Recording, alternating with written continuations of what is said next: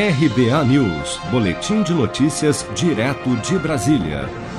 O IPCA, Índice Nacional de Preços ao Consumidor Amplo, que mede a inflação oficial do país, registrou maior patamar para setembro desde 2003, fechando o mês com alta de 0,64%, segundo informou o IBGE nesta sexta-feira.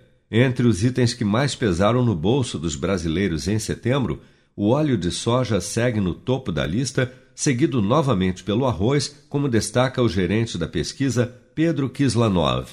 A maior variação e maior impacto no índice do mês vieram do grupo alimentação e bebidas, né, impulsionado aí pela alta nos preços do arroz, que subiu quase 18%, e também do óleo de soja, que subiu mais de 27%.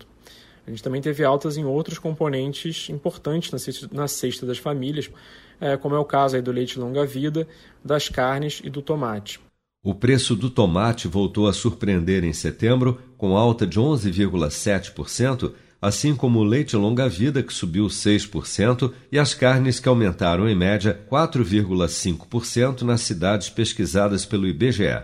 Por outro lado, a cebola ficou 11,8% mais barata assim como a batata inglesa, que baixou de preço em 6,3% em setembro.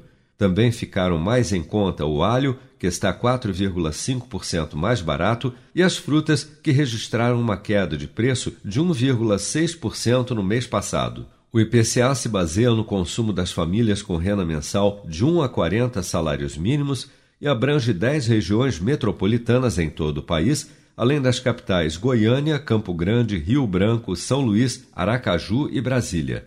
De janeiro a setembro deste ano, a inflação brasileira já acumula alta de 1,34% e de 3,14% nos últimos 12 meses. Você sabia que outubro é o mês da poupança? E o Cicred celebra esse mês especial com um sorteio de meio milhão de reais da promoção Poupar e Ganhar Sem Parar. A cada cem reais depositados, você recebe um número da sorte para concorrer. Procure sua agência e participe.